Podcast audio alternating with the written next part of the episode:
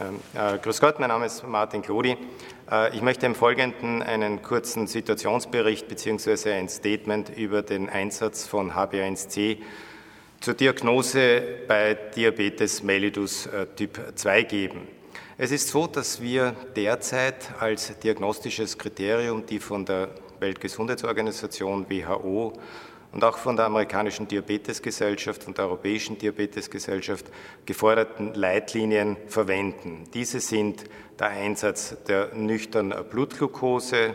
Für Diabetes gilt ein Wert von größer gleich 126 Milligramm pro Deziliter beziehungsweise der Einsatz des oralen Glukosetoleranztestes. Hierbei wird 75 Gramm Glucose am Morgen nüchtern eingenommen und nach zwei Stunden der Blutglukosewert neuerlich erhoben. Wenn der Wert über 200 Milligramm pro Deziliter ist, spricht man von Diabetes mellitus Typ 2. Normale Werte sind kleiner 140 Milligramm pro Deziliter nach zwei Stunden. Dazwischen spricht man von gestörter Glukosetoleranz oder Prädiabetes.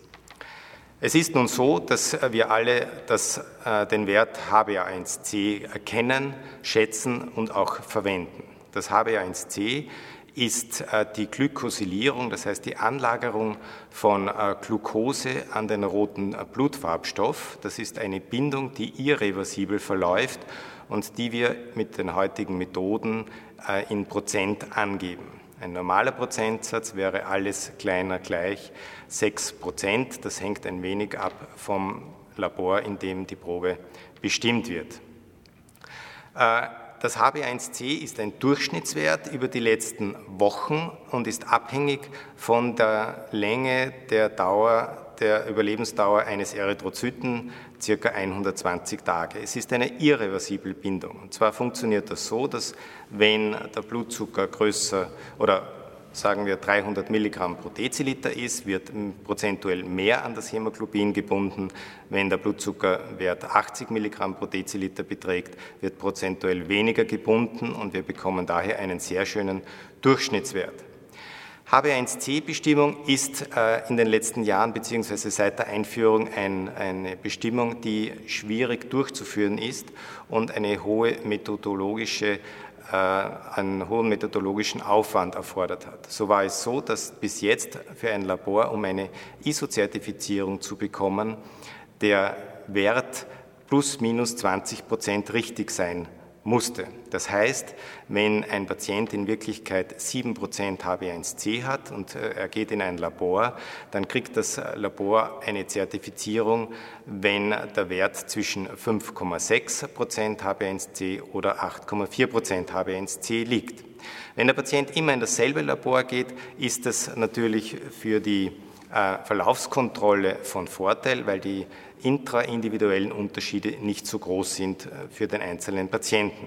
Als diagnostisches Kriterium ist aber das, HB, ist das HbA1c aus diesen Gründen bisher nicht eingesetzt worden. Es hat nun bei der amerikanischen Diabetesgesellschaft ein Expertenstatement gegeben, zuletzt heuer im Juni 2009. Es hat sich eine Gruppe aus europäischen und amerikanischen äh, Diabetologen zusammengesetzt, um die, den Einsatz von HbA1c für die Diagnostik äh, neu zu evaluieren. Es ist äh, aufgrund des Fortschrittes der Technik dazu gekommen, dass die Schwankungsbreite äh, einer Bestimmung vom HbA1c von zuletzt eben plus minus 20 beziehungsweise plus minus 15 Prozent langsam abgesunken ist, sodass wir heute in einem Bereich sind, wo wir nur mehr plus minus 3 beziehungsweise plus minus 5 Prozent liegen. Das würde für heißen, für einen Patienten 7 Prozent, würde der, der Wert liegen zwischen 6,7 und 7,3 Prozent. Hier bietet es sich natürlich an, das HB1C auch als diagnostisches Kriterium einzusetzen.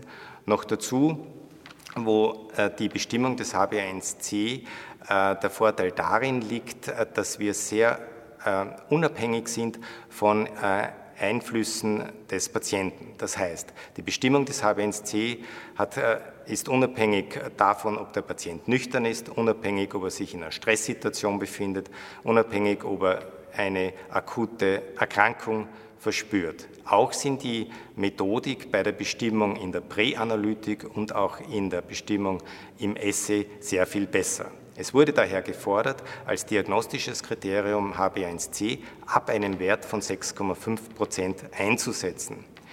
Dies ist bisher nur eine Empfehlung. Auch die österreichische Diabetesgesellschaft hat diese Empfehlung in den neuen Leitlinien noch nicht direkt übernommen, aber eine Empfehlung hinsichtlich der Überlegung bzw. der Übernahme des HB1C als diagnostisches Kriterium. Der Wert 6,5 wurde deswegen gewählt, da man in großen epidemiologischen und Evaluationsuntersuchungen gesehen hat, äh, dass Komplikationen bei Patienten mit Diabetes erst ab einem Prozess von 6,5 oder ab einem Wert von 6,5 einsetzen. Das heißt, Derzeit ist die Diagnostik nach wie vor gebunden an die nüchtern Blutglucose bzw. den oralen Glukosetoleranztest und noch nicht an das HB1C. In Zukunft könnte man auch das HB1C verwenden. Ab einem Wert von 6,5 wurde dieser Wert einmal erreicht, wird gefordert, diesen Wert, und zwar das HB1C und nicht gemischt die nüchterne Blutglucose, das heißt das HB1C, im selben Labor äh, zu wiederholen. Ist der Wert abermals größer 6,5, kann man von der Diagnose Diabetes mellitus Typ 2 ausgehen. Wahrscheinlich wird dies die Bestimmung, die Diagnostik äh, deutlich äh, verbessern und äh, wir sind eigentlich in einem Bereich angelangt, wo die labortechnischen Methoden uns geführt haben, in einem Bereich, wo wir diesen wunderbaren Wert HB1C auch für die Diagnostik verwenden können. Noch ist das kein offizielles Statement der ÖDG und der WHO, aber es ist wünschenswert, dass das als offizieller Parameter zur Diagnose umgesetzt wird. Vielen Dank.